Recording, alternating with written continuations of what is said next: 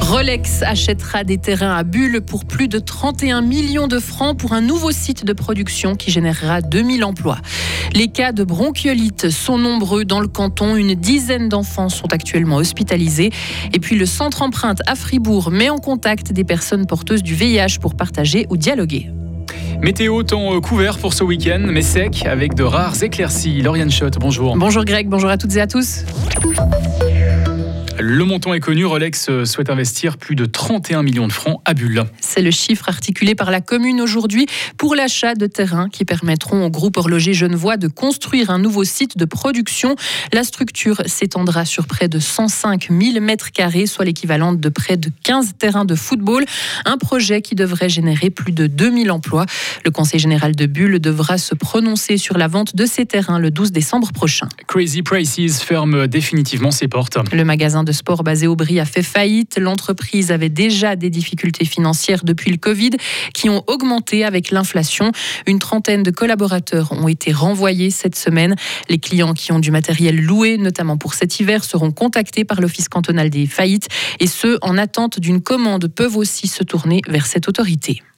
Prudence, l'épidémie de bronchiolite frappe fort en ce moment. Le canton de Fribourg est en proie à une forte augmentation des cas de cette maladie respiratoire qui touche particulièrement les enfants de moins d'un an, ce qui surcharge en ce moment les pédiatres et les services d'urgence. 13 enfants sont hospitalisés à l'hôpital fribourgeois, dont 4 nouveaux-nés en soins intensifs.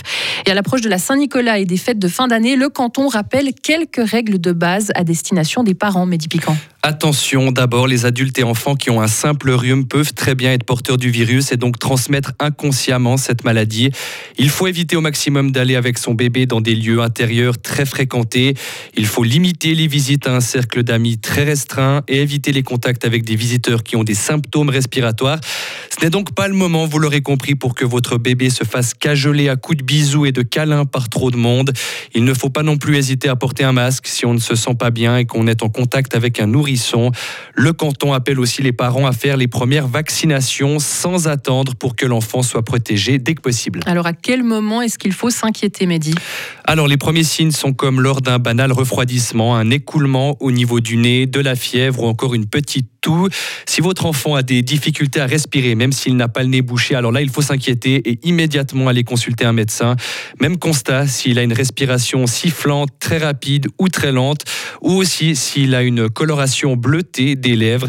Et si la fièvre dure durant plus de trois jours, là aussi, il faut aller consulter au plus vite. Merci beaucoup, Mehdi. Et en cas de symptômes, le canton vous conseille de vous adresser en priorité à votre pédiatre avant d'aller aux urgences. On continue sur le thème de la santé avec un nouveau programme destiné aux malades du VIH. Le centre empreinte à Fribourg, un centre de prévention de santé sexuelle, lance avec le CHUV le programme Entraide Plus.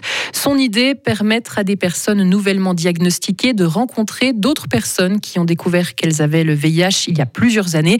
Le but est de pouvoir partager et dialoguer car les préjugés et les méconnaissances au sujet de la maladie persistent. Fanny Joie, infirmière au centre empreinte les médias, les séries, les, choses dont on entend parler, qui parlent du VIH, se rapportent généralement aux années 80. Donc on a un peu de peine à dépasser cet état de, traumatisme des années 80. Mais aujourd'hui, euh, on pourrait imaginer qu'avec l'avancée des traitements et tout le travail qui a été fait en amont, les personnes qui apprennent leur diagnostic aujourd'hui vivent bien.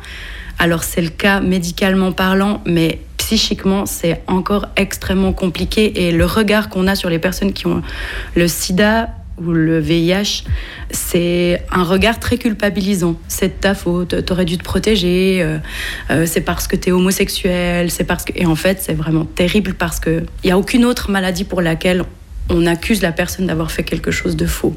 Et on estime que 38 millions de personnes dans le monde vivent avec le VIH. Et puis c'est une avancée fondamentale pour la médecine. Des chercheurs américains et japonais ont mis au point un nouveau médicament contre Alzheimer qui permet de réduire de plus d'un quart les effets de la maladie. Un médicament qui a été testé sur près de 1800 personnes pendant un an et demi. Le produit s'attaque directement à la protéine qui entraîne la dégénérescence liée à Alzheimer. Le médicament attaque donc cette protéine et c'est une grande avancée qui en appelle d'autres pour le neurologue fribourgeois Jean-Marie Anony. Ce type de recherche sur ces médicaments-là, qui sont essayés depuis 10 ans, sont une lignée de recherche. Il y a probablement d'autres protéines sur lesquelles on va essayer de faire des tests et qui pourraient amener un traitement lui aussi. Donc finalement, il y a pas seulement un traitement de la maladie d'Alzheimer, mais probablement plusieurs traitements de la maladie d'Alzheimer dans le futur. Et en Suisse, quelques 150 000 personnes sont concernées par la démence. Près de 32 000 nouveaux cas sont détectés chaque année. L'homme qui avait tué sa petite amie de 17 ans en décembre 2019 au bord du lac à Yverdon-les-Bains est jugé dès aujourd'hui.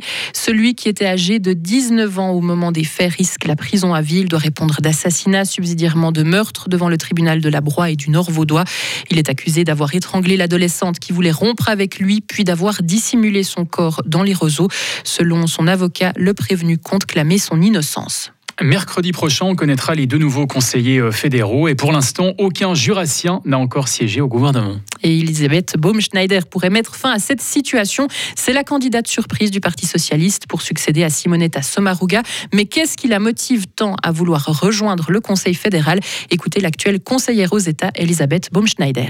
C'est carrément de représenter non seulement le canton du Jura, mais les régions euh, moins urbaines, les régions euh, rurales, mais comme je dis, à la ruralité moderne. Et c'est pas juste des slogans. Je suis sûre que quand je vois ce qu'on vit aux Franches-Montagnes, qu'on peut vraiment conjuguer les deux.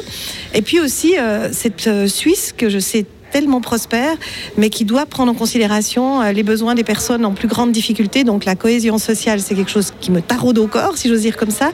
Et puis, euh, bien sûr, toute la question du pouvoir d'achat aujourd'hui, quand on sait les augmentations de primes maladie, quand on sait les augmentations euh, des frais de, de l'énergie ou autres, on ne peut pas laisser la population sans réponse. Et puis d'ailleurs, on a montré qu'on savait répondre au niveau de la pandémie. On a eu tout un dispositif qui a fait que l'économie ne s'est pas arrêtée. Et on le rappelle, l'élection au Conseil fédéral a lieu le 7 décembre prochain et on fera plus ample connaissance avec Elisabeth Baumschneider dans une trentaine de minutes. Un important réseau de proxénétisme a été démantelé entre la France, l'Espagne et la Colombie. Une cinquantaine de femmes étaient exploitées, ce qui a permis aux personnes à la tête de cette organisation d'empocher jusqu'à 30 millions d'euros par année. En tout, une dizaine de personnes ont été arrêtées. Et enfin, l'Italie va continuer de fournir des armes à l'Ukraine en 2023. C'est la décision du nouveau gouvernement qui a décidé d'autoriser le transfert d'équipements militaires durant encore au moins un an. Depuis qu'elle a pris ses fonctions en octobre, la première ministre Giorgia Meloni a réitéré son soutien à Kiev, poursuivant ainsi dans la lignée de son prédécesseur. Retrouvez toute l'info sur frappe et frappe.ch.